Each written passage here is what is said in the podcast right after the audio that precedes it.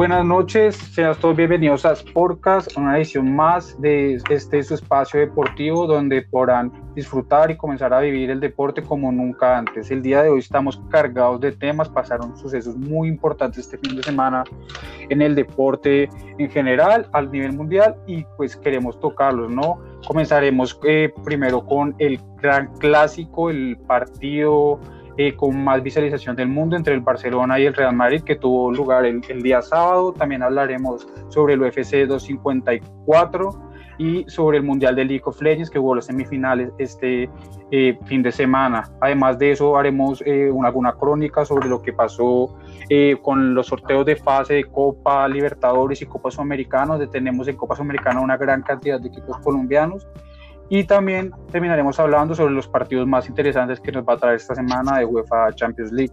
Eh, pues en primer lugar, eh, quiero presentar a la mesa que tenemos el día de hoy.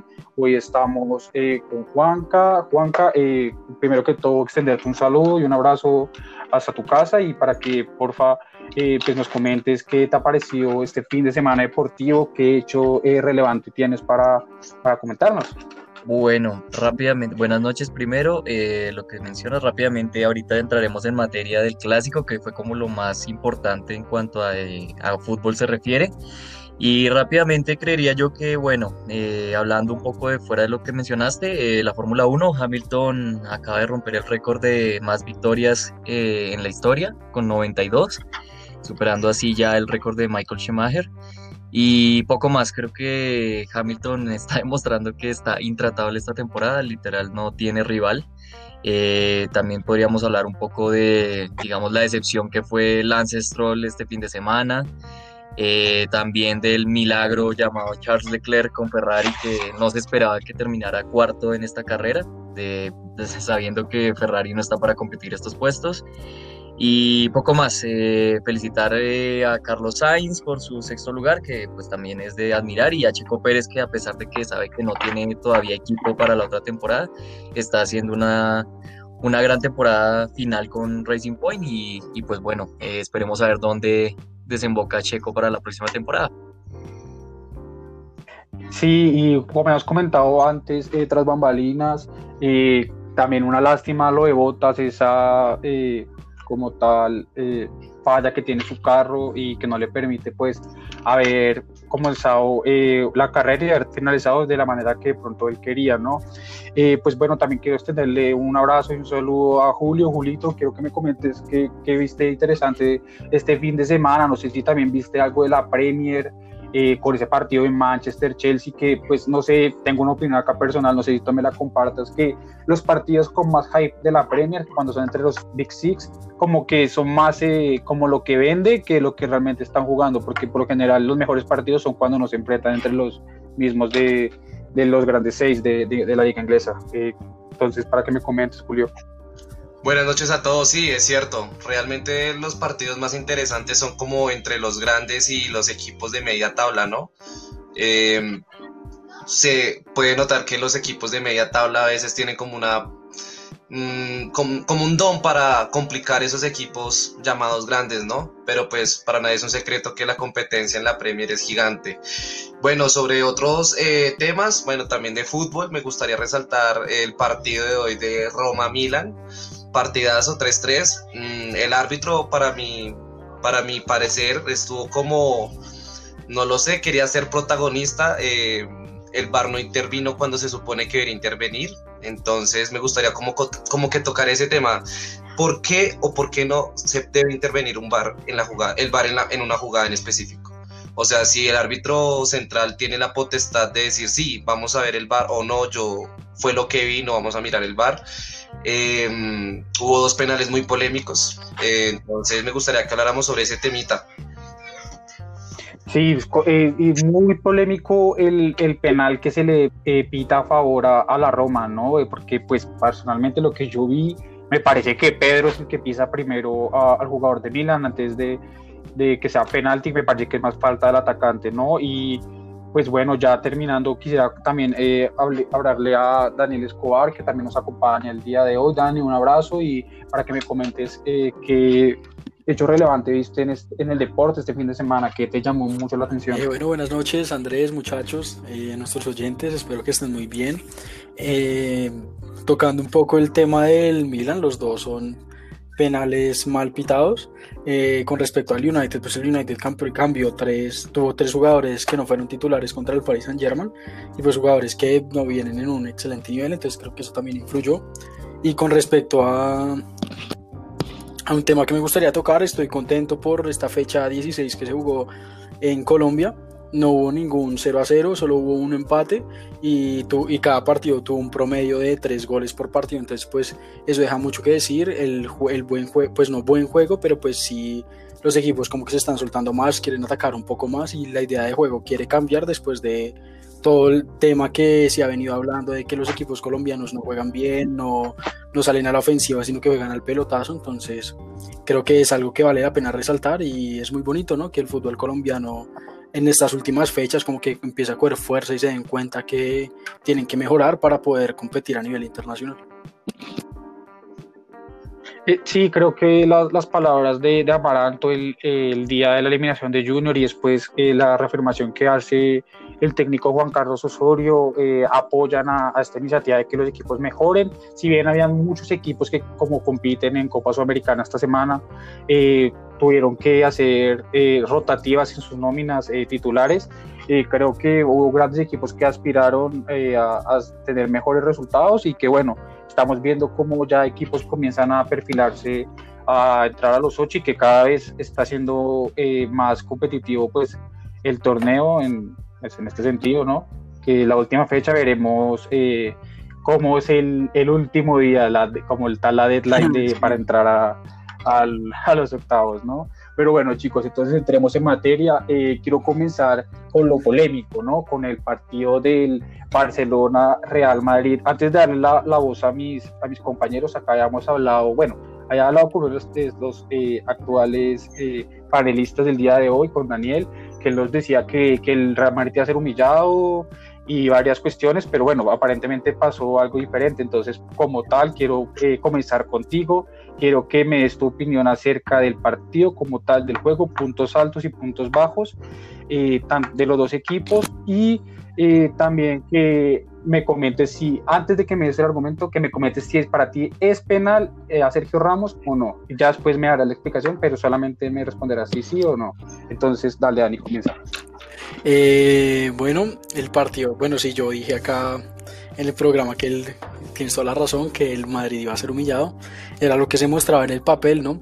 Y nadie iba a pensar que el Barcelona iba a tener dos errores garrafales que iban a influir demasiado en el marcador. Para mí, para mí no fue penal, fue más penal el de Messi en el primer tiempo que este. Bueno, aunque Sergio Ramos se ayuda un poquito, pero bueno, eso ya me dijiste que lo íbamos a discutir después, pero para mí no fue penal. Eh, la verdad, estoy muy sorprendido. Yo creo que el 1 a 1 hasta el momento iba justo. Iba, iba justo.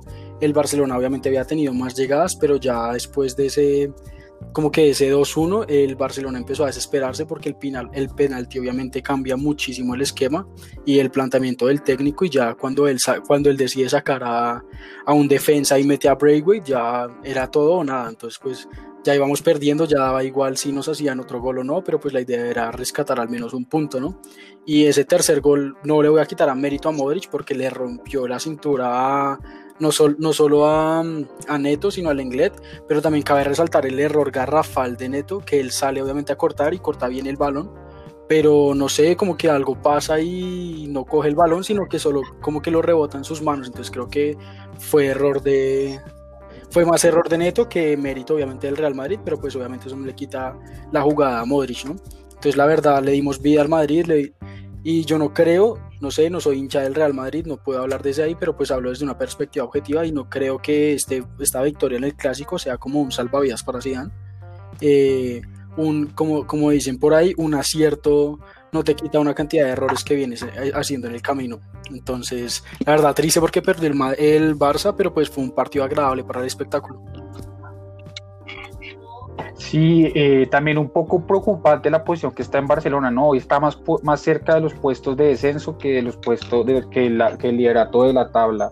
Eh, pero bueno, quiero entrar también con, con Julio. Julio, ¿tú qué viste del partido? ¿Qué te pareció? ¿Qué claves crees que tuvo el Real Madrid eh, para poder eh, superar al Barcelona en su cancha? Y que bueno, qué mérito tiene también Zinedine para poder después de, de, seis partidos dirigidos en cancha de Barcelona no haber perdido ninguno y también hay que otra vez la colección este dato que si han, como jugador solamente fue 11 veces al Camp Nou solamente perdió una vez las demás no, eh, nunca perdió. Entonces creo que es una cancha que le sienta muy bien a Zidane eh, a, a, nivel, a, su para su creación no entonces quiero que me comentes Julio sobre eso bueno sí a decir verdad todos esperábamos como un partido más cerrado no realmente nos sorprendió eh, el inicio. La verdad no me esperaba dos goles los primeros 10 minutos. Fui al baño, fui a la cocina a traer un café. Cuando vine dos goles, no, impresionante. Partidazo, partidazo. Eh, entrando en el, en el, tema del penal, para mí sí es penal. O sea, apenas Sergio Ramos siente el contacto, el jaloneo de la camiseta se lanza, eso es evidente, pero si nos basamos en las reglas del fútbol, eh, la agarrada de camiseta dentro del área es penal o no es penal, claramente es penal. Entonces, eh, bueno, pues creo que eso no se discute por ese lado. La jugada de Messi también, sí, para, para, o sea, si pita la de Sergio también podría pitar la de Messi, pero bueno, no sé a veces los árbitros que, qué es lo que les pasará por la cabeza para la muestra de un botón. No solo es el único partido donde hay escándalos, es en muchos de estas grandes ligas. Entonces, no, o sea, para, para un buen espectador fue un gran espectáculo realmente. Eh, eh, este muchachito Ansu Fati promete bastante, ¿no? Y como tal el Real Madrid sí necesitaba a su líder, ¿no? Sergio Ramos. Eh, para nadie es un secreto que Sergio es el que le da como ese sabor y como ese empuje al equipo. Tras, o sea, tras de que Real no tiene ahorita como un buen momento, Sergio como que sí les recuerda la grandeza y por qué están donde están. Entonces creo que ese cambio de mentalidad y ese cambio de chip dentro de la cancha es muy meritorio para Sergio Ramos. Sí, completamente de acuerdo. El Real Madrid es uno y otro sin Sergio Ramos. Eh, acá abriéndole el corazón a, un madridista, Juanca. Juanca, eh, como tal, yo había comentado en, la previa de, este partido que este iba a ser un partido de inflexión donde el Real Madrid o picaba o iba a, o iba a ir para el piso como tal yo creo que pues me gustaría desde tu opinión, ¿qué viste en el Real Madrid bueno? ¿Qué te gustó? ¿Qué no te gustó? Eh, ¿Qué méritos crees que, que, tuvo el Madrid para subir y qué fallas de pronto ves que tuvo el Barcelona para ser estos puntos eh, de local?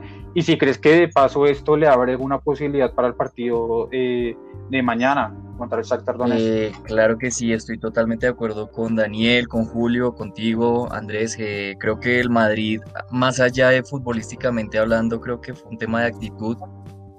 Sí, el, mañana juega contra el Borussia en Alemania. Eh, creo que fue más un tema de, de actitud, de, de, decir, hombre, estamos en, digamos, entre muchas comillas, una crisis por el tema de los malos resultados que se venían dando, dos derrotas consecutivas en Liga y en Champions.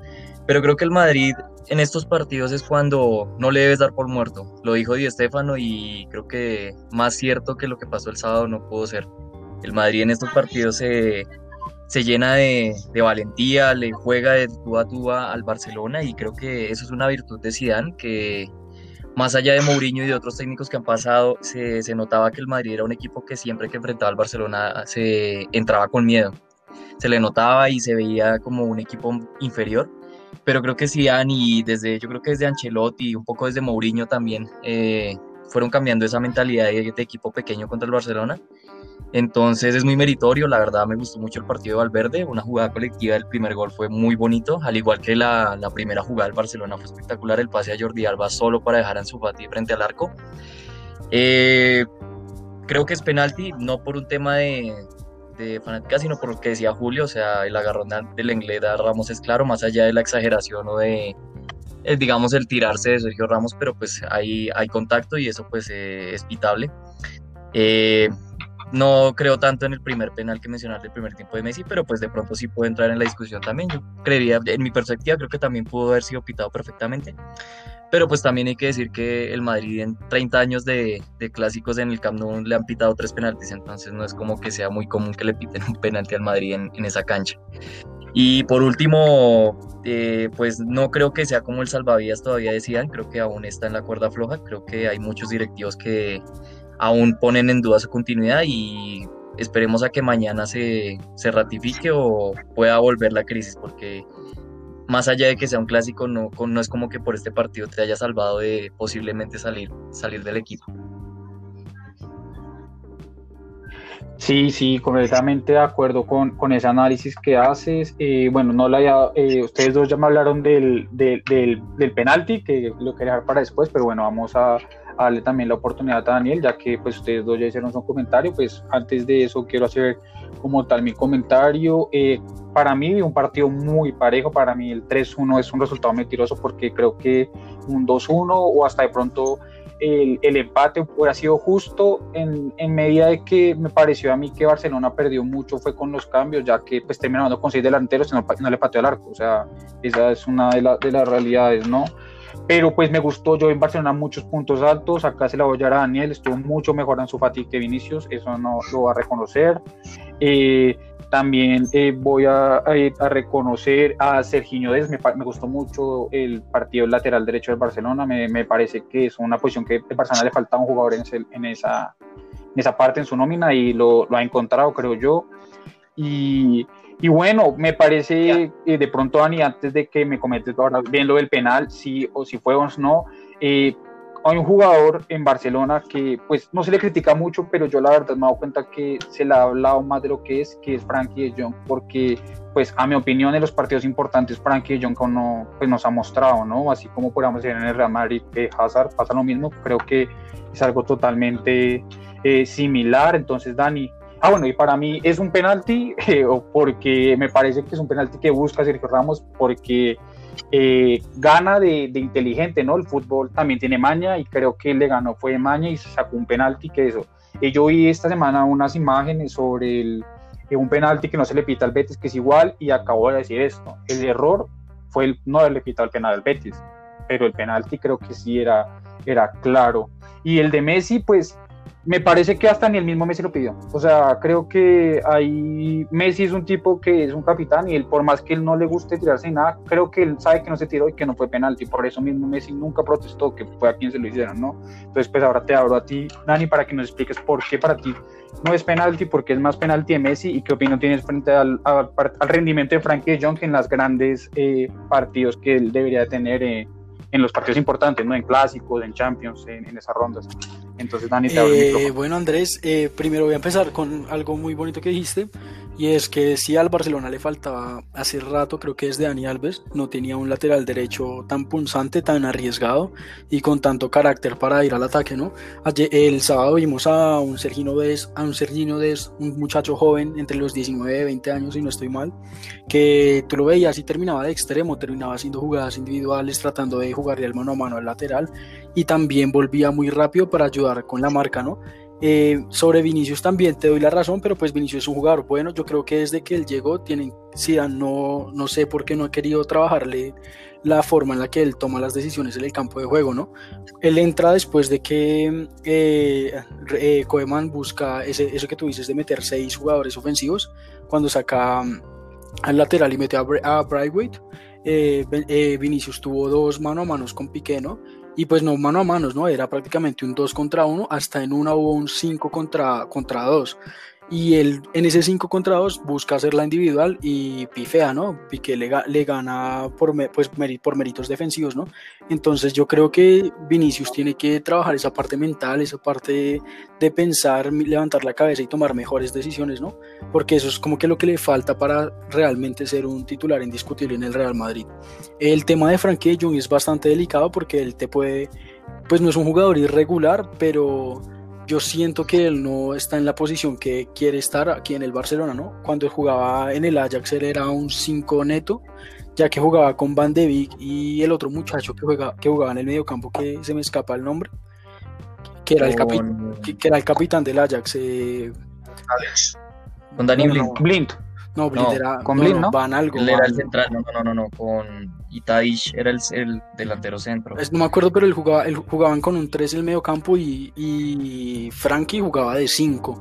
Y es la posición que ahorita actualmente ocupa Sergio Busquets, ¿no? Y como vemos en los planteamientos de Royal Coleman, él juega con un 4-2-3-1, entonces siento que él no tiene la misma libertad que tenía en el, en el Ajax para moverse por todo ese medio campo y empezar a abrir las bandas, recuperar, salir jugando. Entonces creo que eso lo la, la posición de Sergio Busquets, creo que lo merma un poquito, pero pues eh, siempre es un jugador que te da pases claros, te recupera. De pronto no aparece como un box to box o como hace con Holanda que mete pases filtrados porque pues para eso está Messi. Entonces, pero sí estoy de acuerdo contigo que debería debería tener un poco más de participación y creérselas porque para mí Frankie de Jong es un excelente mediocampista y es una buena contratación que tuvo el Barcelona en el mercado ante, anterior.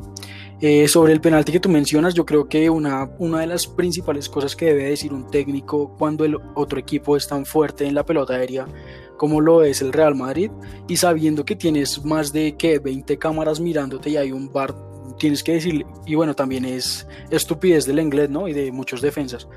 Tú sabes que tienes cámaras, tienes bar, te revisan las cosas. ¿Para qué le tomas de la camiseta al otro jugador, no? Independientemente si vas a, si es penalti o no. Yo lo digo a nivel general.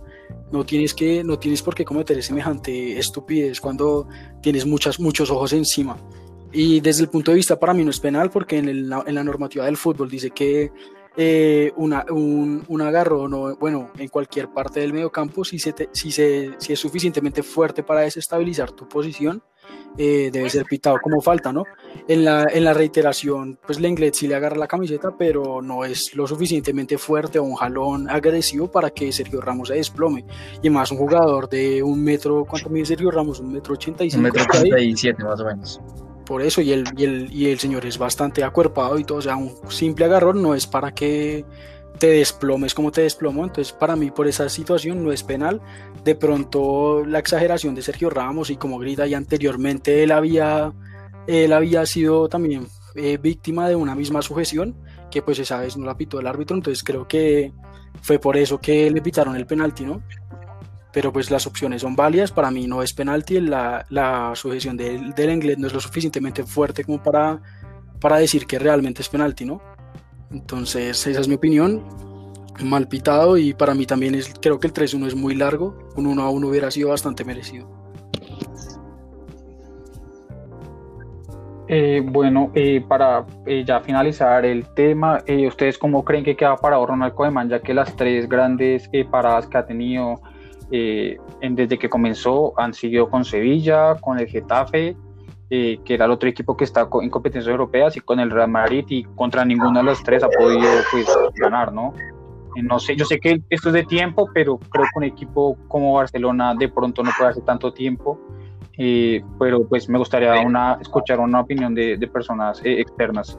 Entonces, primero con, con, Juanca, pasa Julio y termina Daniel. Claro que sí, pues rápidamente te digo, yo creo que a pesar del resultado hay que darle tiempo, es un proceso, pero también es cierto que equipos como Barcelona y Real Madrid no te dan tiempo, no te dan ese tiempo que necesitas para asentar un equipo, para, para tener una idea de juego, entonces es un poco injusto la verdad con los técnicos en estos equipos grandes porque lo que decía, eh, el tiempo es muy corto, el margen de error es muy pequeño para, para con un equipo de estos, pero creo que va por buen camino eh, el hecho de que esté utilizando a tantos jóvenes como lo es Ansu Fati y Pedri, que me parecen dos jugadores que le pueden aportar mucho al Barcelona. Y lo que mencionaba Serginho es, Serginho es, es un lateral que hace mucho tiempo le hacía falta al Barcelona y que la verdad a mí personalmente me encanta, me parece un lateral atrevido, que encara, que le gusta ir al ataque. Eh, me recuerda a la mejor época de Marcelo, si soy sincero pero es un, es un lateral que promete muchísimo y esperemos que siga así porque de verdad el Barcelona hace, hace rato necesitaba un jugador como este.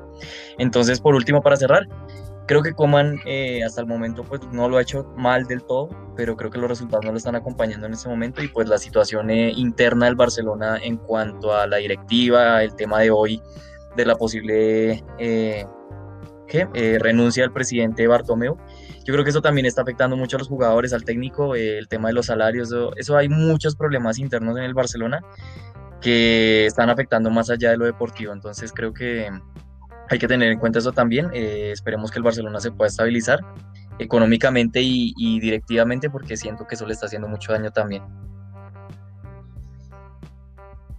Sí, aunque lamentablemente hoy habló Bartomeu, dijo que no, que él no se iba, ¿no? Hoy, ya, ya habló, dijo que no. Y, pues bueno, hablando de lo de Sergio antes de, seguir con Julio, oiga, es, es, interesante, ¿no? Que tiene nombre brasileño, apoyado de, europeo y es gringo, ¿no? O sea, qué locura, ¿no? Un sancocho completo hicieron en esa casa. Entonces, dale, Julio, coméntame para ti. Eh, ¿Cómo crees que queda Koeman eh, después de, de, haber perdido el clásico y pues que en estas grandes pruebas no ha... Complementando lo de Juanca, no, sí, o sea, el problema viene desde adentro o sea, Bartomeu, para, para nadie es un secreto que tanto los hinchas y como los jugadores, o sea, no se les puede esconder ese deseo de que quieren que Bartomeu abandone el equipo, quieren que abandone la dirección del FC Barcelona. Eh, lo personal también me parece que sería lo correcto, pero bueno, ya sabemos cómo es el poder, cómo las personas se con eso.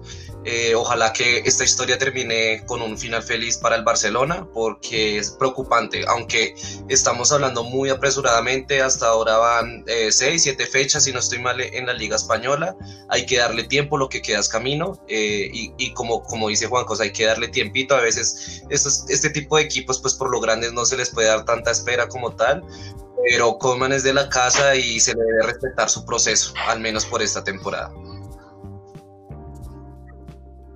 Sí, estoy, estoy de acuerdo y pues bueno, terminemos con el corazón culé del programa el día de hoy, que es Daniel. Dani, coméntanos a tú, ¿cómo crees que después de estos grandes partidos que, que son las verdaderas pruebas que ha tenido el Barcelona, eh, que no ha rendido, que, ves y cómo ves que esto puede de pronto afectar esta pérdida contra el partido que, bueno, después hablaremos de esto, pero contra el partido que se le viene con la Juventus. Eh, bueno, Andrés, eh, yo la verdad en estos partidos del Barcelona he visto cosas interesantes. Eh, se ve que Koeman está trabajando más que todo en la ofensiva con el Madrid. El Barça generó bastantes opciones de gol cuando iban 1-1. El problema, pues como te digo siempre, es la defensa. Eh, Coman tiene que trabajar muchísimo en la defensa, en la mentalidad de los defensores. Creo que la presión es bastante, bastante grande.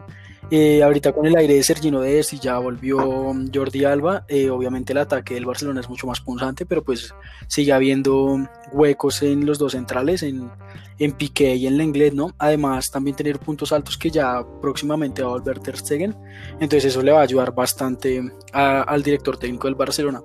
Estoy de acuerdo con, con Juan en lo que dice, él está dando mucho él está poniendo sus esperanzas, por decirlo así, en caras jóvenes, en renovar el Barcelona.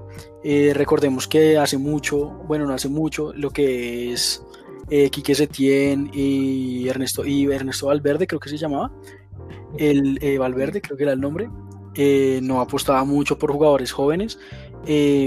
obviamente tú sabes que en, las últimas, en los últimos mercados el Barcelona ha hecho algo bastante malo y es contratar jugadores súper de, bueno, de una edad bastante elevada ya. Y ahorita tú miras el banco de suplentes y ellos les están apostando muchísimo a, la juventud, ¿no? Volvió un Carles Aleña que puede aportarle, está Ricky Push, eh, está poniendo a Trincao como prácticamente como primer cambio por los extremos. Volvió Dembélé, eh, Frankie de es un, jugador joven, Pedri y Ansu Fati también son jugadores jóvenes, entonces yo creo que hay que darle tiempo al proceso, hay que tener paciencia y obviamente el juego del Barcelona está mejorando mucho, entonces yo creo que sí deberíamos tener tiempo con el, con el, con el señor Koeman y esperar a ver si la directiva cambia y hacen mejores contrataciones, ¿no? Lo que lo vuelvo a decir, lo dije hace unos programas, ese Marco Antonio tiene que ser catalán. Sí, sí, de acuerdo. Y de pronto, pues ya voy a cerrar el, el tema, el clásico, pero me parece que lo único que lo va a criticar de pronto a Koeman es la situación con Griezmann. Creo que no la ha sabido manejar bien y se notó mucho el enfado de Griezmann ese día cuando entró, ¿no? Eh, pero bueno, sigamos. Sí, y Pjanic. Eh, sigamos entonces, chicos, eh, con el siguiente tema del, del día de hoy. Vamos a hablar como tal sobre lo que pues nos va a dejar estas el futuro de la Copa Libertadores y la Copa Sudamericana, donde pues bueno, los sudamericanos tenemos muchísimos equipos. Eh, hay un dato muy curioso que este año Argentina bajó su, su, producción, ¿no? Por lo general todos los argentinos estaban entrando a la siguiente ronda, no creo los brasileros, y algo que solamente pasó con los brasileros que mantuvieron y creo que afecta mucho en el que el fútbol argentino se haya eh, demorado tanto en reiniciar pero pues también es muy bueno ver lo, que hizo eh, la Liga Ecuatoriana, que metió tres equipos, lo mismo que Argentina, en, en, los octavos de final y que muchas veces nosotros miramos ese fútbol como si fuera menos que el, que el colombiano y pues bueno, los resultados están, ¿no? Último, los últimos años han sido mucho mejores porque si bien nosotros eh, hemos ganado una Copa Libertadores una Copa Sudamericana los últimos años, ellos ya ganaron una Copa Sudamericana. Eh, la Copa Libertadores eh, que ganó a Nacional se la gana precisamente un equipo ecuatoriano y que antes de eso con Liga de Quito también había sido campeón de la, de la Copa eh, Libertadores, ¿no? En esa gran final del Mundial de Clubes que nos dio con el Manchester United. Entonces, pues eso por un lado, ¿no? Eh, como tal veo encuentros muy atractivos, chicos, me, me llama mucho la atención el, el, Inter, que es el líder del Brasileirado contra Boca, eh, como el partido destacado, y el Racing Flamengo. Me parece que son dos partidos que van a, acaparar todas las miradas en, en esto. Entonces, que me gustaría que eh, me comentaras, Julio, qué ves de esta, de esta ronda de, de Copa Libertadores, qué partidos te parecen atractivos y eh, si quisieras dar algún tipo de pronóstico, qué equipos van a pasar a la siguiente ronda, también. Eh, Muchas gracias, Andrés. Lo digas de una vez. No, impresionado. Eh, bueno, todos vimos eh, el equipo que pasó colado, Delfín. bueno, pues ese es como el más disparejo, por decirlo así. Palmeiras, el que tuvo más, mayor puntaje en, todo, en todas las fases de grupos. tuvo 16 puntos, está invicto por ahora en la Copa Libertadores para mí ese es mi favorito, Palmeiras o, River Plate. Eh, estos dos equipos se pueden encontrar en semifinales, partidazo. Eh, también quisiera recordarles que en esta Libertadores se podría dar de nuevo un River Boca. Déjenme soñar. y nada, pues esta Libertadores me parece que está muy pareja. No, no hay tan, o sea, un equipo así tan, tan predominante, por decirlo así. Tocando el tema de la Sudamericana, pues bueno, son cinco equipos. Ojalá se pero si, quieres ya tocamos Perfecto, no, sí. Y, y, lo de sobre los temas, eh, sobre los equipos ecuatorianos que comentas, eh, me gusta mucho porque en, siglo, en este siglo XXI los equipos ecuatorianos están subiendo mucho el nivel eh, y también la selección de Ecuador ha tenido pues mejores procesos, obteniendo mejores resultados en eliminatorias, ¿no? Entonces me parece que eso, eso sirve mucho como en la mentalidad de los clubes de Ecuador eh, que pues han, han, estado haciendo unas mejores presentaciones últimamente, mejores que las de los colombianos. Sí, sí, completamente de acuerdo. Creo que dejemos de dejar de mirar a, los otros para abajo y comenzar a mirarnos a nosotros hacia adentro, que nosotros no estamos tan arriba como, como lo siempre hemos pensado. Eh, Dani, Dani, por favor, coméntame a ti sobre los resultados de Libertadores, qué te parecen estos cruces y qué equipos ves favoritos a avanzar a la siguiente ronda. Eh, Roditas creo que hace muchísimo, hace bastantes Copas Libertadores, no, no teníamos tantos equipos grandes, ¿no? Yo no estoy de acuerdo con Julio sobre lo que dice Delfín. Eh, Palmeiras, la verdad, sí es un equipo dominante, es un equipo fuerte en los últimos años y lo hemos dado, bueno, yo lo he dado de candidato como dos, tres torneos antes y siempre termina palmando de alguna razón. Entonces yo creo que si Delfín se metió como segundo de grupo con los puntos que obtuvo, creo que debe ser por algo, ¿no? No estoy diciendo que sea el favorito de la serie, pero creo que puede dar un partido interesante. Eh, bueno, estamos hablando mucho de los equipos argentinos y de los equipos brasileros, pero pues yo quiero meter ahí a los dos paraguayos. Eh, se metió Libertad y Club Guaraní. La verdad me inclino más por, por Guaraní. Eh, es un equipo que está, que está dirigiendo por uno de los mejores técnicos a mi nivel personal de, que tiene Sudamérica y es el Conquistador Costas. Es un técnico muy aplicado, muy, tiene un juego bastante versátil, su táctica es impresionante y ha ganado por donde ha pisado, ¿no? Entonces creo que hay que tener en cuenta este club y pues se va a enfrentar contra un gremio que fue campeón, es un campeón reciente de la Copa Libertadores, entonces creo que nos va a dar un buen espectáculo. Eh, para mí otro partido también interesante es el Boca Juniors Internacional, como mencionabas. Eh, Internacional jugó este fin de semana contra Flamengo, otro candidato y el actual campeón de la Copa Libertadores. Dieron un espectáculo impresionante, un 2-2. Entonces, y pues Boca también viene en alza. Veo un equipo con varios colombianos y un Edwin Cardona volviendo al nivel que tanto lo caracterizó y que lo hizo llegar a Boca. Entonces creo que puede ser uno de los mejores partidos, ¿no? Y pues obviamente River, yo soy hincha de Boca, pero a mí me fascina ver a River jugar. River es un equipo que Gallardo lo hace deleitar el ojo a cualquiera. Y nada, esperar, esperar y ojalá se dé ese River Boca y nos podemos desquitar. Las cosas lindas del fútbol te da segundas oportunidades. Sí, me gustó mucho la mención que hace sobre eh, Guaraní, porque Guaraní uno pensaría, no, es el equipo pequeño acá que va a perder, pero recordemos que Guaraní para entrar a la Libertadores a base de grupos eliminó al Corinthians allá en Brasil. Entonces también ya ha jugado contra equipos grandes de, de Brasil, entonces creo que ya sabe más o menos eh, cómo de, de, asumir este tipo de, de, compromisos y lo que dices de Gustavo Costas, que es un gran técnico, ¿Te yo también considero grupo? eso. Eh, él, salió, él, él, salió, el Guaraní es el segundo del grupo de Palmeiras, ¿no? Y solo sacó, sí, solo sacó, o sea, Palmeiras solo le sacó tres puntos de diferencia, entonces es algo que vale la pena resaltar, ¿no? Tiene 13 goles, pero pues tiene 7 en contra, ¿no? Entonces creo que enfrentarse a Palmeiras, uno de los candidatos, y, sol, y no, per, no perder los, los, ¿qué? Los 6 puntos, creo que vale la pena, vale la pena ver ese equipo. Sí, vale la pena y también vale la pena mucho para antes de darle la, la palabra a, Juanca, el partido de Racing Flamengo, el campeón actual de la Copa Libertadores y campeón del Brasileirao, se enfrentó contra, va a enfrentarse contra el campeón, contra unos campeones argentinos de los últimos años, que fue Racing, que cuando fue campeón eh, prácticamente caminó esa, esa, esa liga, ¿no? Entonces, pues, Juanca, ¿qué, qué opiniones te dejan eh, los cruces de octavos de final de la Copa Libertadores?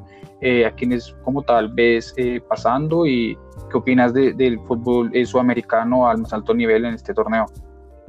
Claro que sí, eh, concuerdo mucho con, con Dani, con Julio en el tema de, del Club Guaraní, o sea, creo que es un equipo que puede ganarle perfectamente a Gremio y más viendo lo que mostró Gremio en el partido contra el América, que la verdad hasta que no empató el árbitro no finalizó el partido, algo muy polémico y creo que Gremio no está a su mejor nivel y creo que tiene todas las posibilidades este equipo paraguayo y más de la mano de un técnico como Gustavo Costas que sabemos las capacidades que tiene.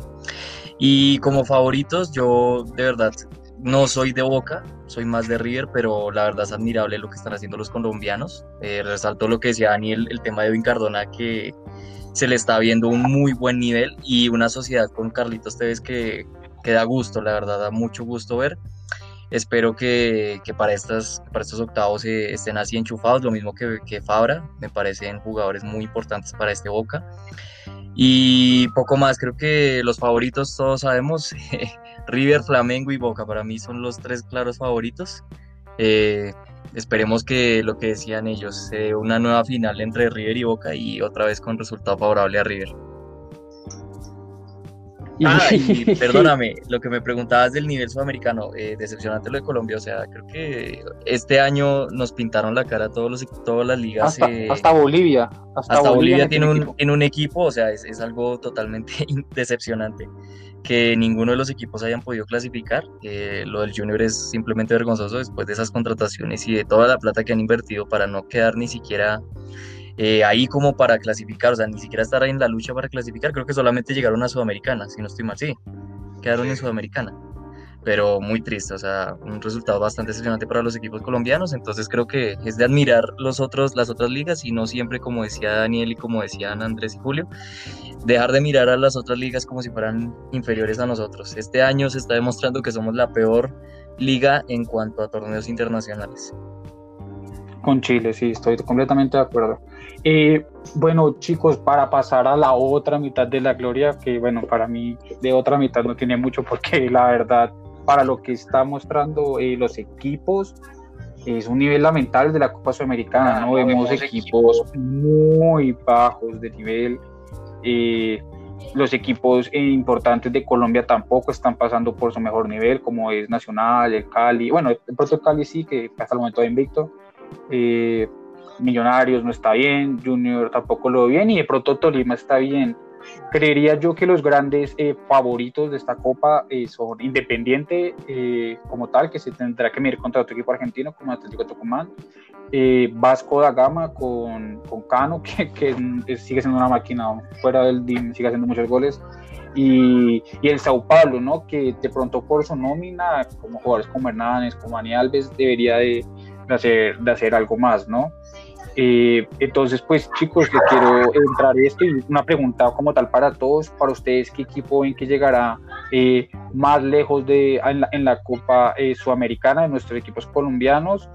Y que, que si para ustedes esto muestra que este es el nivel de Colombia hoy en Sudamérica a nivel internacional. Entonces, comienzo contigo, Juanca, que que me pareció que hayas tocado un poco este tema. Bueno, sí, como tú mencionabas, es bastante preocupante, eh, sobre todo el tema de Millonarios. Creo que es uno de los equipos que más está decepcionando tanto en la liga local como a nivel internacional. Y es de verdad es bastante desafortunado que les haya tocado enfrentarse en estos 16 de final y eliminarse eh, tan pronto.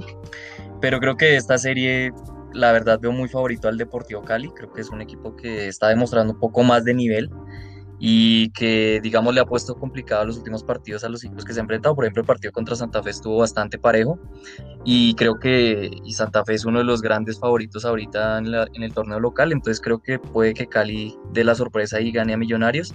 Atlético Nacional también es otro equipo que está decepcionando bastante y no lo veo tan claro contra River Plate. Esperemos que me equivoque, pero la verdad no lo veo tan favorito. Y el otro equipo colombiano que es Junior, eh, no sé, este equipo de Plaza Colonia la verdad no lo he visto mucho. La verdad es un equipo uruguayo que poco sé de él, pero por lo que veo no le está yendo muy bien tampoco en la liga local. Entonces creo que tiene una posibilidad de pasar octavos. Eh, sería bastante sorpresivo que Junior tampoco aproveche esta oportunidad de la Sudamericana. Y si me preguntas por un favorito, la verdad no lo tengo muy claro. Mm, te diría por nombre Sao Paulo, pero es que en la Libertadores no demostró mucho, es un equipo bastante irregular y no veo un favorito claro. Si te soy sincero, esta copa se la puede llevar cualquier equipo. Sí, la verdad, sí, pero como tal de los colombianos, y voy a dar mi opinión, yo creo que el que más lejos va a llegar es el Deportes Tolima. Es más, sí. yo creo para mí que el Deportes Tolima puede estar ser campeón de la Copa Sudamericana. O sea, es que el nivel, uno ve el fixture para llegar y es el equipo más duro que le pueda tocar es si pasa Junior, que fuera el equipo con el que podría medirse en una siguiente ronda, porque la verdad tienen un fixture ambos eh, muy eh, fácil, pero el nivel es preocupante y digamos a mí personalmente me parece que Junior a pesar de toda su, infraestructura y todo lo que han contratado no está a nivel futbolístico para hoy estar peleando el torneo. Mira, eso que estás diciendo que es el, el sudamericano más pobre del último año. Mm. Eh, no, no lo veo. Y, y, lo de Nacional también es muy preocupante, más con un técnico como Juan Carlos Osorio, que a pesar de, de, todo su conocimiento, sigue quedándose en ese error de la terquedad y pues no está aceptando cuando los partidos se le están yendo de la mano y creo que si no aprovecha hoy para hacer un cambio, Nacional también irá eh, a un fracaso internacional. Eh, sigo contigo, eh, Julio, ¿qué, ¿qué, opinas de esta Copa Sudamericana? ¿Cómo es a los equipos colombianos? ¿Cuál crees que llegará más lejos? Muchas gracias, Andresito. No, pues miren, yo soy muy hincha de Millonarios realmente, eh, pero sí, muy de malas a, Millonarios que le haya tocado precisamente con el Deportivo Cali. Eh, y bueno, y si llega a pasar esa llave, en el siguiente partido tampoco la tiene fácil, porque está la llave Vélez Sarsfield contra Peñarol, equipos gigantes respectivamente, eh, sus países. Pero bueno, eh, sabemos que nada está escrito, todo puede pasar. Para mí mi favorito también es el Tolima, como tú bien dices, tiene un fixture pues no fácil, pero sí es un poco más pasable en comparación de los otros equipos colombianos, ¿no? Este equipo Unión La Calera eh, pues no tiene tan buen presente en el torneo, en el torneo local, eh, pero en, el, en, la anterior temporada eh, sacó un buen un buen posicionamiento, por eso está compitiendo internacionalmente. Y bueno, yo quisiera pues hablar específicamente sobre Millonarios.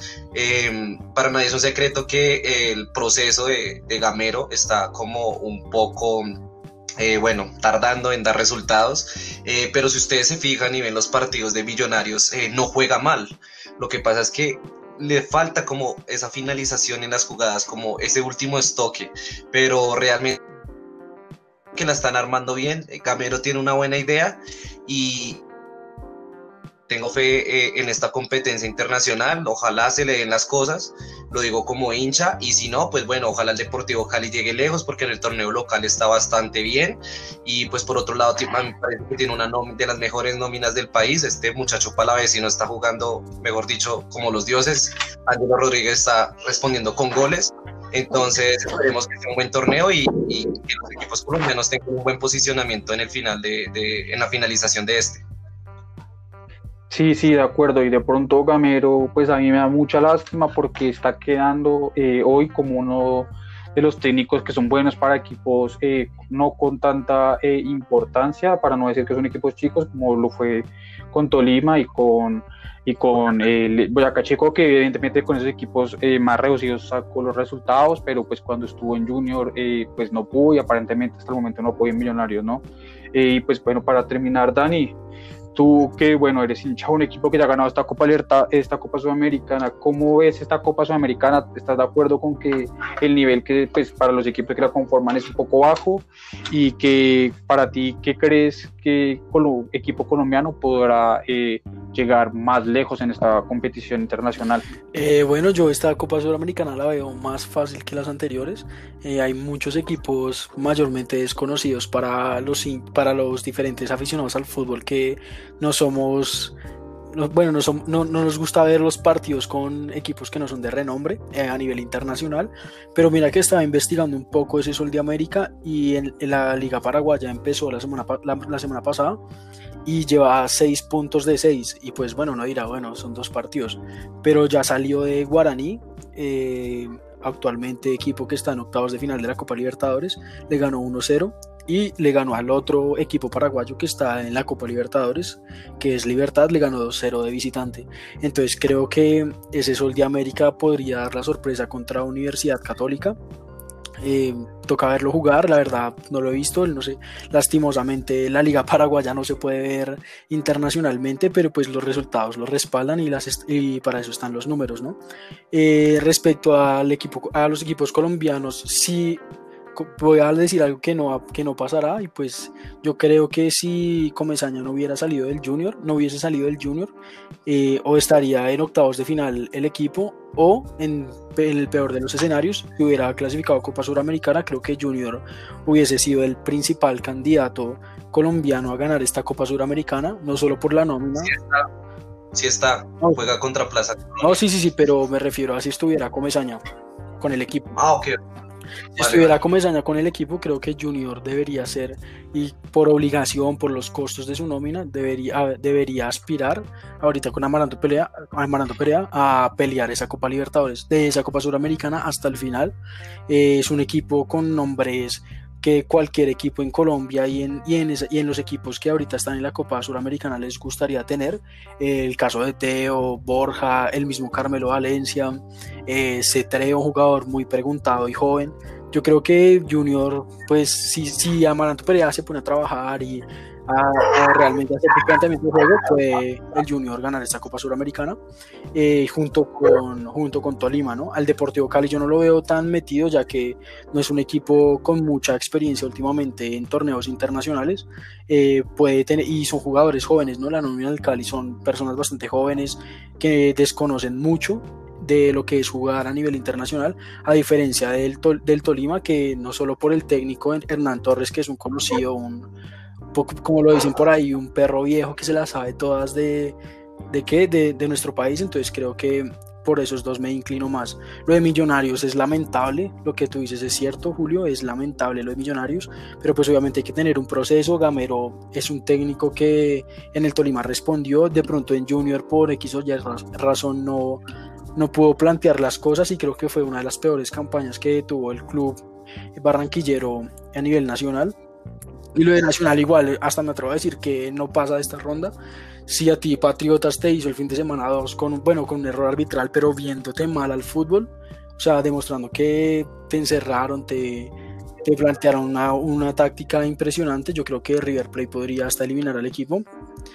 Y nada, los, equipos, los equipos que son ya más conocidos, lo que es Sao Paulo, en su momento de Defensa y Justicia, hace dos años que hizo una excelente Copa Suramericana. Eh, la verdad, no, no veo muy, muy interesante sentarme como tal a ver la Copa Suramericana, pero pues hay que apoyar a los equipos colombianos y eso les da, prestigio no solo a, a, los equipos que están participando, sino a nuestra liga, ¿no? Entonces, que les vaya bien, que ojalá clasifiquen de ronda, pero pues a veces hay que ser realista y no todos van a pasar. Sí, no todos van a pasar y creo que la verdad es una de las grandes oportunidades que tiene Colombia para, para volver a traer un título internacional en medio de este año, eh, casi un fracaso realmente la competición importante de, de, Sudamérica. Pero bueno, eh, sigamos, ¿no? Eh, creo que ahora vamos a entrar a un tema eh, que es, es un tema raro porque uno debería estar un poco feliz pero un poco triste. A mí personalmente me tiene como en ese, en ese mood, ¿no?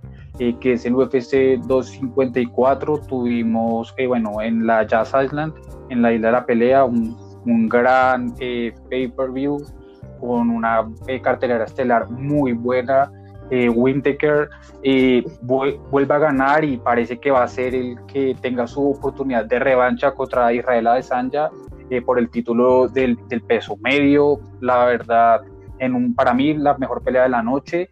Y pues bueno, con lo que acaparó todo, eh, todo el pay-per-view, ¿no? que era el campeón interino Justin Gaethje contra el gran campeón, el invicto yo, no, ya no hay como tal algo para describir a la águila eh, Khabib eh, que pues bueno, eh, gana, se queda invicto y además de eso pues nos anuncia para una gran pérdida para nosotros los amantes de las MMAs, que es su retiro después de que pues bueno, su padre en esta época de COVID había fallecido y pues como era un tipo que siempre lo acompañaba, él quiso pues en, parte de eso eh, dejar el legado de su padre y cementar su legado como el peleador que se retira invicto de, de las artes marciales mixtas, como campeón, eh, como un indiscutido y además eh, de esto como el 1-1 por libra, ¿no? Creo que a mí personalmente el estilo de pelea de Khabib no me mata, pero sí considero hoy que podría entrarse entre uno de los mejores de la historia junto a John Jones y y GSP, para mí, pues bueno, ya hablando de la pelea, eh, no, está en otro nivel. Para mí, Justin Gage era el único, o sea, ni siquiera McGregor, que yo pensaba que podía ganarle a, a Khabib, y al comienzo le estaba saliendo su, su plan en el primer, eh, que era eh, pues, atacar las piernas, pero pues lamentablemente Khabib se lo pilló, y justo en la última patada que le metió, que uno pensaba, uy, acá ya le, lo, lo cogió, justo Khabib aprovechó esa patada para llevar a su a su contrincante al suelo y aplicar un angle lock, un triángulo, una base de triángulo y pues prácticamente cimentar eh, otra de sus grandes victorias, ¿no? Eh, se retira invicto, muchos querían que se diera el McGregor contra, contra Khabib 2, pero bueno, lamentablemente eso no iba a pasar, más que todo por lo que terminó pasando en la última pelea y pues bueno, ya con, la, con el retiro no creo, no creo que suceda, que al campeonato eh, interino de, eh, de la UFC, que el campeonato interino del UFC y el campeonato queda vacante. Parece que pues la pelea entre Dustin Poirier y Conor McGregor que se dará en, enero podría darnos quién va a ser el, ya sea o el campeón o el primer retador de Gage para, para pues tomar quién va a ser el, nuevo campeón de esta división en, en la UFC. Eh, quisiera preguntar a mis compañeros, comenzar por Julio. Julio, ¿qué reacciones te deja, pues, como tal, eh, este suceso que ha pasado con Khabib eh, retirándose invicto después de pues, haber defendido su campeonato tres veces, pero pues lo defendió contra Dustin Poirier, contra Conor McGregor y contra Justin Gaethje, que eran lo mejor de la división? No, Andresito, impresionado, impresionado con, con, este animal de las artes marciales, realmente muy sorprendido por el estilo de, de pelea de Khabib. Eh, no lo seguía mucho, he visto peleas de él últimamente. Eh, bueno, 29 victorias de 29, de 29 combates me parece un número descomunal. Realmente, como tú dices, podría llamarse como el mejor de la historia, uno de los mejores de la historia en este, en este deporte de octágono. Eh, pero bueno, me pareció muy buena, muy buena la final del título que, disputó contra Justin. Eh, bueno, pues estuvo algo reñido, pero definitivamente se le nota como esa, ese, escalón, ese escalón que está sobre todo eh, más arriba Khabib, ¿no? Entonces, bueno, me parece como respetable la decisión que tomó por, de salirse de retirarse, siendo pues no, no tan joven, pero bueno, tampoco tan longevo. Pero pues bueno, es un acto simbólico por su padre, quien fue el que lo llevó a, a, a, estar en las grandes ligas, quien fue el que le metió como, como esa hambre de gloria. Entonces feliz, feliz por este, por este señor Khabib, que logró una de las, de las hazañas más grandes de la historia, ¿no? Sí, una de las hazañas más grandes de la historia y es que ese, uno ve ese récord y parece que él no fuera de MMA, sino que se hubiera dedicado al boxeo, porque uno pues normalmente estos récords tan amplios son en el boxeo, ¿no? Y el, plan maestro que, tiene Khabib, ¿no? Ese plan que él lleva todas las peleas donde uno sabe que si Khabib te lleva el suelo hasta ahí llegaste, y creo que, que lo volvió a mostrar y, y, bueno, es una gran pérdida para la CMA. Juanca, eh, como tal, ¿qué, ¿qué, opinas tú sobre esta eh, despedida, esta pérdida que vamos a tener nosotros eh, a los amantes de las MMAs? Y, y, cómo viste el evento, ¿Qué te, ¿qué te, pareció el evento celebrado por UFC? Bueno, pues yo estuve muy pendiente viendo las peleas, pues no soy muy conocedor del tema como tal de los competidores, pero la verdad muy llamativo, el tema de la isla es sensacional, es precisamente ahí cerquita a la, la pista de Fórmula 1, es, una, es un evento espectacular, la verdad me parece la locura. Y ya entrando en materia, de verdad que pues es un, es un, es un deportista que, que marcó una, una, una época. Pues estos últimos años, la verdad, nadie tuvo cómo pararlo. Es un competidor nato y pues me parece que retirarte cuando estás en lo más alto es lo, es lo correcto. Si puedes hacerlo, hazlo. Si ya, digamos, la motivación, pues la, lastimosamente la motivación creo yo que era el, padre, pues, al haberlo llevado como entrenador, como, como su coach entonces, eh, creo que es una, una, buena forma de retribuirle eso, de, de digamos, eh, hacerle honor a, a, este, al señor padre. Entonces, eh, la verdad me parece un estilo de pelea, pues no, como tú decías, Andrés, no muy llamativo, porque pues es un estilo de pelea de, llaves, de, de, tirarte al piso y de tenerte ahí todo el round ahí tirado en el piso. Pero pues eh, de esto se trata este deporte, ¿no? Cada quien tiene su, su, digamos, su estilo de pelea y pues digamos que no era el más visto, pero el más vistoso, pero aún así salió invicto, 29-29 y la verdad pues no hay mucho más que decir. Eh, los grandes del deporte lo, lo, felicitaron, lo celebraron y pues quedará en los libros como el, competidor de UFC que nunca perdió una pelea, o sea, algo muy admirable.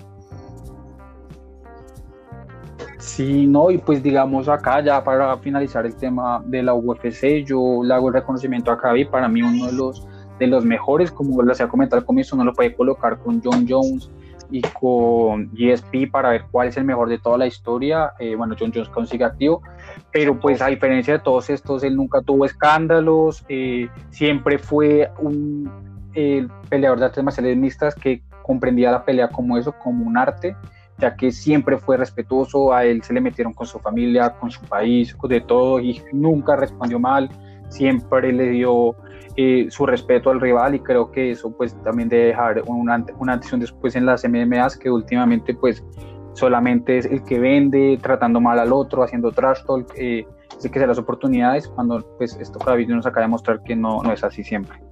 Eh, pero bueno, entonces chicos, quiero que eh, continuemos con las semifinales de, del el Campeonato Mundial de League of Legends. Eh, bueno, semifinales que estuvieron buenas porque el underdog, eh, eh, que era Damwon, logra llegar a la final después de haber sido el tercer clasificado en su zona, en su zona asiática y pues en su bueno en Corea y pues como tal elimina al gran favorito, ¿no? Parece que todo mostrar que en una partida muy pareja, ya que, pues bueno, ellos venían a jugar, con, debían de jugar su, su rival de top player con un ex campeón eh, mundial, como, ay, Dios mío, como eh, lo era eh, top. ¿Me, me, me, puedes eh, refrescar bien el, el, nombre, por favor? Eh, con Invictus Gaming y FanPlus. Ah, perdón, eh, venía de eliminar. No, le ganó a Top eliminar a Top fue Fanatic, campeón en la primera temporada. Sí, sí a Fanatic. Entonces, pues creo que eh, pues da un golpe en la mesa, ¿no? Eh, y pues por otro lado teníamos el, otro que bueno como tal ahora mismo los que controlan este pues deporte League of Legends eh, son los países eh, asiáticos y el último representante que tuvimos de Occidente que fue el G2 eh, pues que ha eliminado no pues de la parte de la LEC de la Liga de, de Europa. Y, y bueno a través de una de un final un poco polémico en la ronda 4, donde se vio algo un poco antideportivo, donde precisamente el equipo G2 no quiso ni siquiera... Andrés, te perdimos. Aló, aló.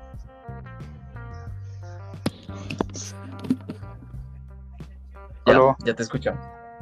Aló, aló, ¿me escuchan? Eh, ¿dónde, ¿Dónde quedé, muchachos? Perdón. Eh, que, ya dejé, dejé dos, sí. Parte, antideportiva.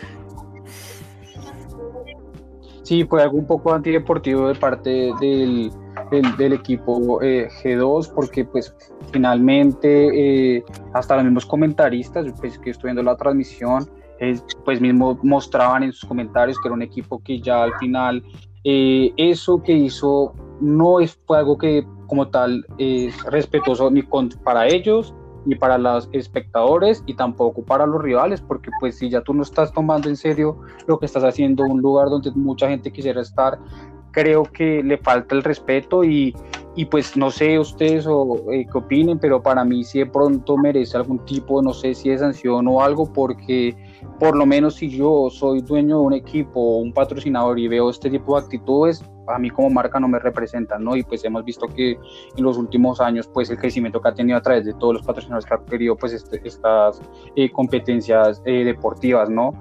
pues me gustaría que me dieras un, un comentario como tal más profundo, ya que es como tal ustedes unos expertos, tanto Dani como, como Juanca, sobre, sobre qué, qué opinan de, de, lo que pasó esta, en estas semifinales y qué, qué, datos relevantes creen que puedan traer a la colisión para tener una mejor expectativa de lo que vamos a ver en la final. Entonces, comento eh, contigo, Juanca.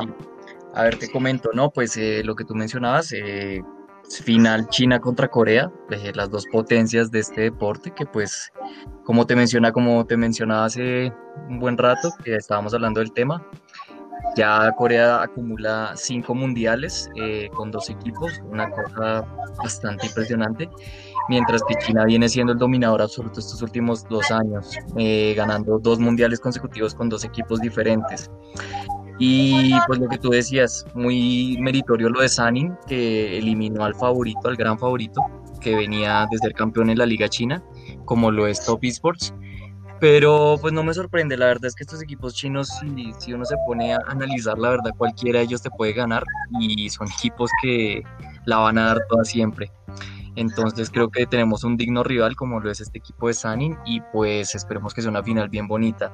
Por el lado de G2 y de Damwon, lo que tú mencionabas, eh, a mí personalmente también me parece un poco falta de respeto. Eh, total acto de, de, actitud antideportiva, de que los jugadores estén en una partida donde te juegas todo, donde no está perdido nada. Iba a la serie 2-1 en ese momento, tenías todavía chances para dar vuelta a la serie y que hagan eso de simplemente bajar los brazos y perder en 18 minutos, es que se notó, o sea, si para los que eh, quieran ver esa partida, eh, se nota a legua que simplemente hicieron bajar los brazos, no competir esa, esa partida, entonces es bastante triste que en un deporte que pues los apasione tanto a ellos y que, y que, que un equipo como G2 con un director como lo es el señor Carlos Ocelote, que fue jugador profesional y que sabe cómo es jugar en estas instancias, que sus jugadores hagan este tipo de cosas, me parece algo muy decepcionante. Y más de un equipo que ha invertido tanto, o sea, que literal cogió lo mejor de Occidente, los mejores jugadores de Occidente, como es el caso de Caps, que era el antiguo mid laner de Fnatic, y que se lo llevó por una suma de dinero bastante impresionante. Entonces, bastante decepcionante. Me parece que G2 tiene que haber una, una reestructuración. Eh, por unos temas puntuales, el tema del jungla de G2 y un poco del soporte. Me parece que tuvieron una serie decepcionante contra Damwon.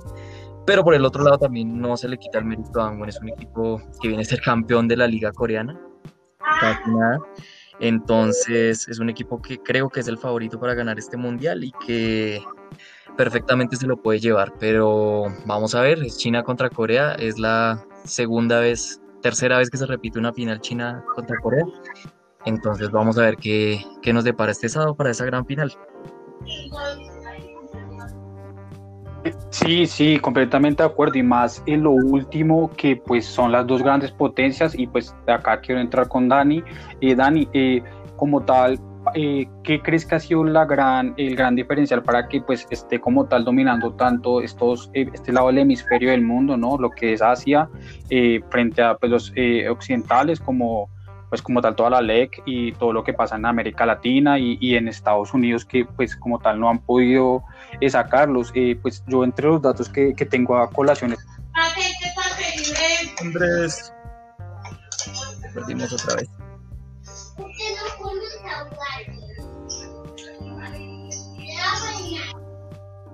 Se ha repartido en dos equipos como tal, eh, los cinco campeonatos de Corea. Y pues bueno, este año el que llega no ha sido uno de esos pues como tal eh, campeones anteriores y no sé esto qué tanto le pueda, le pueda pesar. Y para ti eh, que como tal, ¿cómo viste ambas eh, semifinales? Eh, ¿Cómo viste lo que hizo el G2 y qué piensas que, pueda pasar en la final? bueno, Andrés, oyentes, para que sepan, Oriente, lo que es China, la conocida como LPL, y Europa, la LSK, nos llevan prácticamente unos que por ahí 5 o 6 años de diferencia de nivel con Norteamérica, Sudamérica y bueno, inclusive no tanto Europa, pero lo que es Norteamérica y Sudamérica sí. Eh, son jugadores con un nivel muy diferente. Eh, para crearlos en contexto, eh, un jugador profesional de League of Legends tiene que tener dos aptitudes, por decirlo así. Y en, bueno, en el, en el mundo de los esports se conoce como microjuego y macrojuego. ¿no? el microjuego son las habilidades que tú tienes independientemente, ya sea eh, cómo manejas tus, tu toma de decisiones, eh, los skill, el skill cap, cómo conoces a tu campeón que escoges, eh, el farmeo y etcétera. El macrojuego ya es más la estrategia, el planteamiento de las peleas en equipo, lo que quieres hacer y cómo propones en el juego, ¿no? Entonces Corea nos lleva muchísimo en eso. las habilidades de los jugadores individualmente son impresionantes. Los reflejos que tienen esto, estas personas son o sea, son de otro mundo. Eh, un comentarista europeo lo dijo una vez, eh, son robots. Eh, el juego consiste, para entrarlos un poco más en materia, consiste en una economía. tú tienes que, con tu, con tu equipo, generar más dinero que el otro para así comprar objetos y, bueno, tener, tener mejoras en tu campeón, en tu daño, para poder así destruir, destruir el otro equipo, ¿no? en un mundial hace dos años, un equipo le estaba ganando a Corea casi por una diferencia de 10 mil de oro y eso es una cosa absurda pero un error, una mala decisión, un mal posicionamiento puede cambiar todo. Y si tú no le ganas a los coreanos o los chinos con 10.000 de diferencia de oro, no lo esperes hacer si es una partida igualada. Entonces esa es la diferencia que hay entre Corea y China con Norteamérica, con inclusive con Europa y sobre todo con Latinoamérica, que es la liga que está más quedada en estos deportes electrónicos. Eh, bueno, las dos finales, la verdad, fue una total eh, decepción por parte de, Europa. G2 era candidato al título, venía de ser, y, es, y estos comportamientos ya son reiterativos. En la final del año pasado pasó lo mismo. G2 llegó a la final del mundo con un equipo chino llamado Fanplex Phoenix. Venían de ser, venían de ser favoritos también y en algún momento ganaron.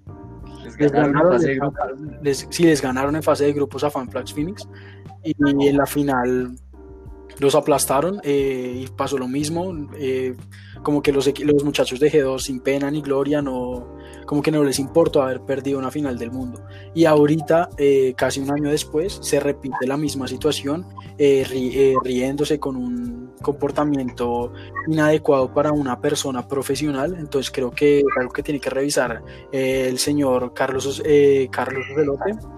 Y para mí también tiene que tomar represalias y lo que dice Juan es verdad, tienen que mejorar en su nómina lo que es el jungla y el, el support, ¿no? Y bueno, yo veo de favorito a Danwon, pasó sin pena ni gloria esta temporada, eh, se comió a todos los equipos de la LDK, eh, yo creo que como tú, como tú mencionas en el fútbol, ¿no? Eh, trotó, trotó esta temporada, lo mismo en en que en el Mundial, hasta que se encontró con G2, eh, para ponerlos también en contexto, eh, las partidas son eliminaciones directas, pero se juegan cinco partidas y el mejor de tres, ¿no? Entonces tienes que ganar tres partidas para poder clasificar a la siguiente fase. El partido empezó, las dos primeras partidas iban 1-1, o sea, una victoria para cada equipo.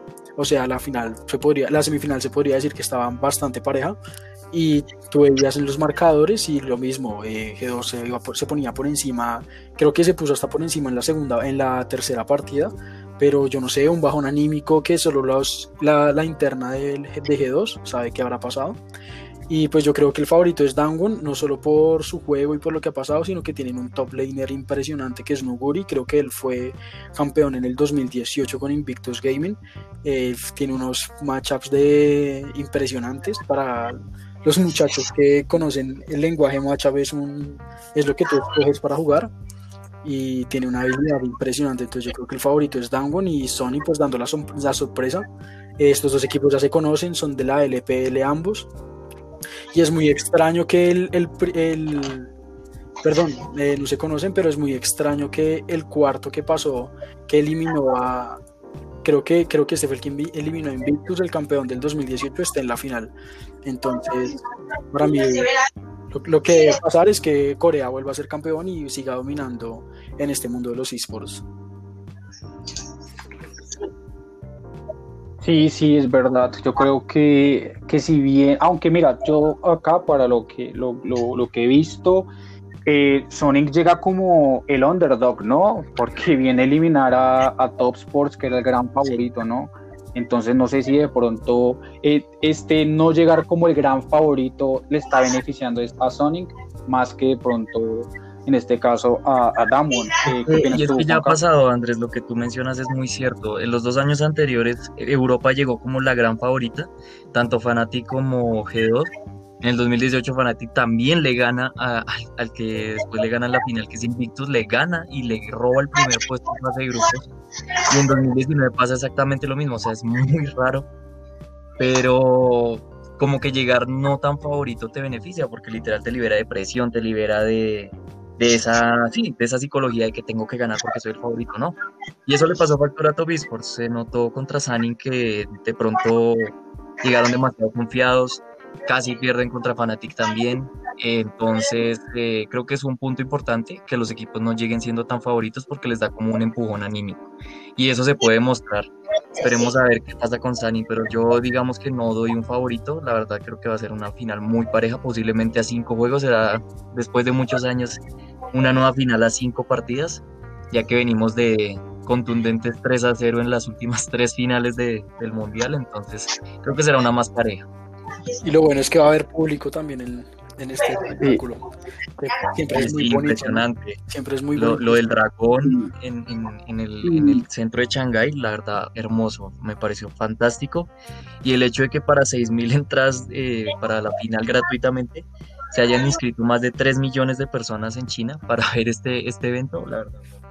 Y pues Habla mucho de lo, de lo, importante que son. Y cabe recalcar también que es un nuevo mercado, un nuevo mercado que equipos de fútbol, equipos poderosos ya están invirtiendo. Eh, que día estaba viendo una entrevista del presidente de G2 y Fanatic y perdón y Real Madrid les ha hecho varias ofertas para comprarlos y pues obviamente él las ha rechazado porque sabe y es consciente del mercado que abarca los esports, ¿no? Entonces es un mercado a tener en cuenta y ojalá empiece a verse más y que la gente como que también se inculque mucho, que se interesa mucho en esto, porque la verdad es muy chévere, es muy apasionante y los narradores que hay eh, le meten mucho interés, mucho, mucho, mucho, mucha pasión. Entonces es bonito, es bonito ver cómo está emergiendo esto. Sí, Sí, lo que dices es cierto, es algo diferente, es algo, es algo que para alguien que está buscando algo diferente a lo tradicional, eh, le puede gustar. Sí, chicos, eh, la verdad, pues yo que no soy un gran conocedor de, de los esports, pues hoy tuve la oportunidad de ver una, una transmisión que, que, hace Ibai y la verdad fue, fue muy gracioso. Además de eso, pues los, los comentaristas, porque pues él de pronto entiendo que es un poco más como el showman, eh, los comentaristas también pues eran muy enfáticos en, en sus comentarios y, y la verdad es que pues pinta muy bien esta final, ¿no? Es a las 5 de la mañana, el, el día eh, sábado, si, si, no estoy mal. Sí, el sábado a las 5 de la mañana. Eh, el sábado a las 5 de la mañana, entonces pues para que las personas eh, se conecten y, y, puedan ver este eh, gran partido, chicos. Entonces, pues bueno, eh, hasta hoy llega este podcast, fue un placer para nosotros acompañarlos este día y esperemos que el día jueves eh, se, volvamos a tener la oportunidad de estar con ustedes, a nuestra audiencia y a mis compañeros. Eh, muchísimas gracias y